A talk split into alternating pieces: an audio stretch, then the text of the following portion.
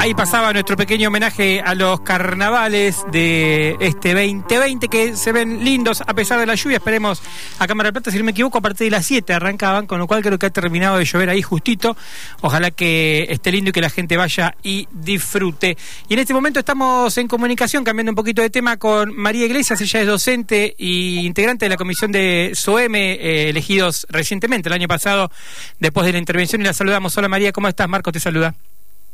¿Qué tal, Marcos? ¿Cómo estás? Buenas tardes. Muy bien, muy bien. Bueno, vos sabés que eh, queríamos comunicarnos con vos, bueno, en principio para preguntarte eh, esta cuestión que se sucedió en, en una de las este, de los locales en La Plata, ¿no? después de, de golpes y intentar entrar a la fuerza, eh, aparentemente, y te lo quería preguntar, gente ligada a Balcedo, ¿esto es así?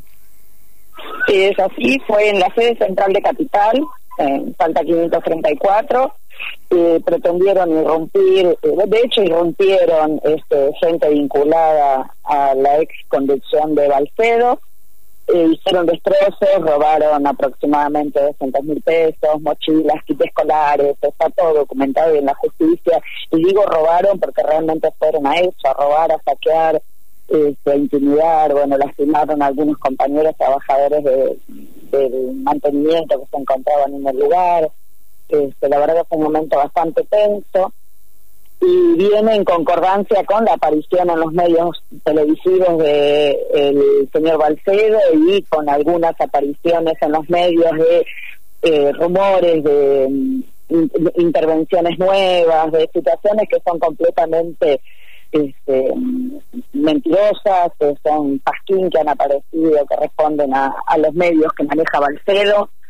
Eh, la conducción del gremio es a cargo de Adrián de Marco, conducción nacional, Adrián de Marco, Evangelina Pérez, a partir del 5 de agosto, por decisión y elección de los afiliados, y tomó su mando en el mes de diciembre, y eso continúa como está, pese a lo que han salido a decir en los medios. Lo único que hacen es eso, destabilizar, desestabilizar, poner temor, eh, romper, nosotros estamos en otra sintonía, lo único que estamos es preocupados por los cierres paritarios, por darle a los compañeros lo que merecen y no han tenido nunca.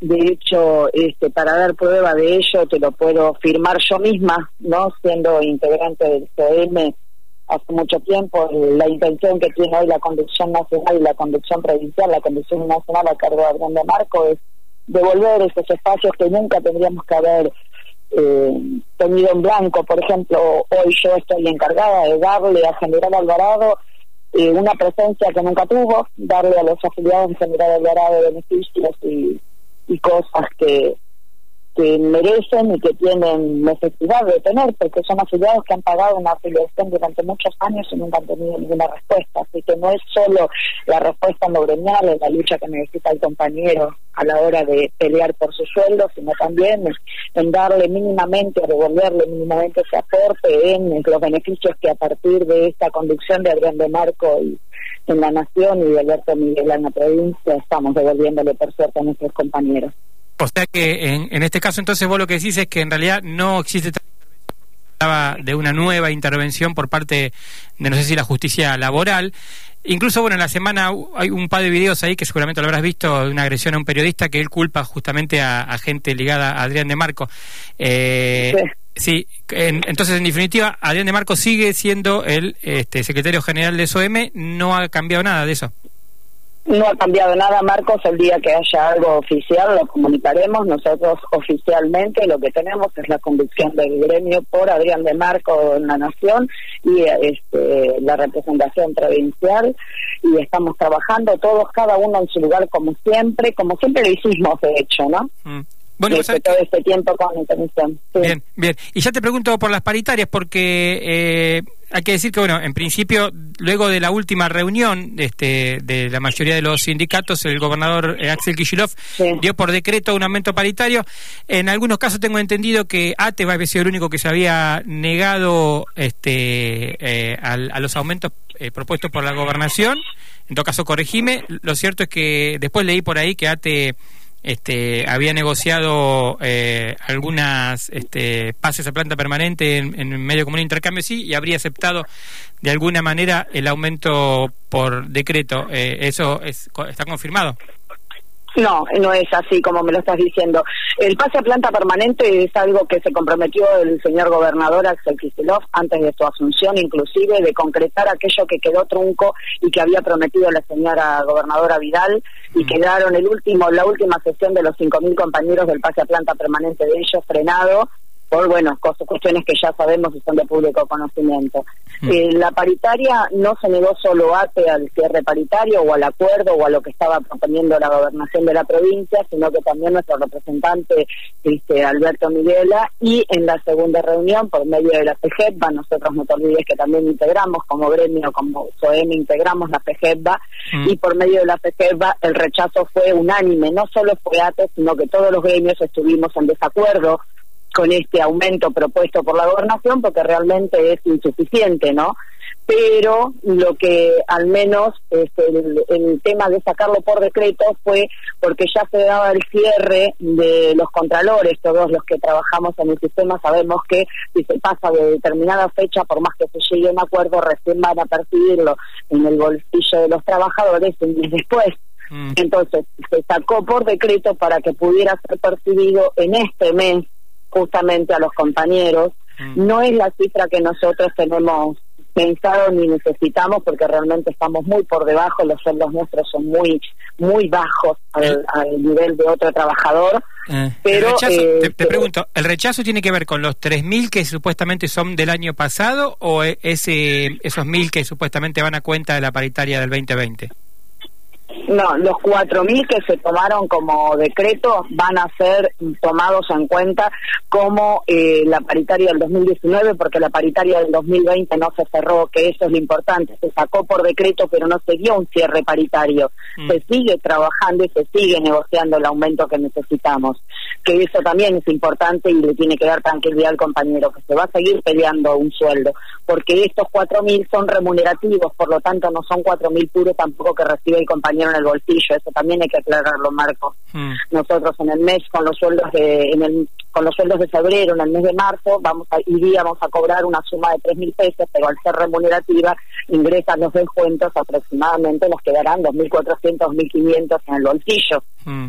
Entonces tampoco son los 3.000 que estamos hablando. Claro, o sea, esos 3.000 sí, hay que seguir. Esos 3.000 son entonces de supuestamente del de, el año pasado de la pérdida de poder adquisitivo del año 2019. Bien, y si... De la pérdida de poder adquisitivo. Y si le agregamos los mil que, que llegarían a los cuatro mil, digamos, el gobierno podría decirte que con una inflación de tres puntos y monedita el mes de enero y febrero están dos y algo, no está lejos del porcentaje. digamos, lo que ustedes deben reclamar es, primero, bueno, que el salario alcance, porque está hoy claramente por debajo de la línea de la pobreza, pero también este, el gobierno te puede decir que estamos ahí mano a mano con la inflación. Mira, yo quiero pensar que el gobierno también es consciente de que nosotros en este momento no estamos hablando de aumentos paritarios o de aumento de sueldos, sino de recomposiciones salariales, que no es lo mismo, Marcos. Cuando nos sentamos a, dialogar, este, nuestra conducción, por lo menos, tiene la visión de entender que nosotros no estamos hablando en este momento de un aumento paritario, estamos hablando de una recomposición salarial. Necesitamos que estos salarios que están caídos este, tengan este, un oxígeno de parte del Estado, porque nosotros no podemos seguir siendo los trabajadores ganando este dinero que estamos ganando porque realmente nos están impulsando una línea de pobreza. Mm. Ya estamos, una línea de pobreza, y digo estamos porque soy trabajadora del sector también. Claro, y ya te pregunto para agradecerte lo último, ¿crees que las clases van a arrancar? Porque bueno, los docentes eh, no han arreglado todavía, es cierto que aparentemente habría un principio de acuerdo, salvo con la FEP, tengo entendido. ¿Crees que van a arrancar las clases? Sí, sí, yo creo que sí, que van a arrancar las clases porque desde los gremios docentes se ha anunciado que se va a seguir negociando, pero que no se va a dar la interrupción.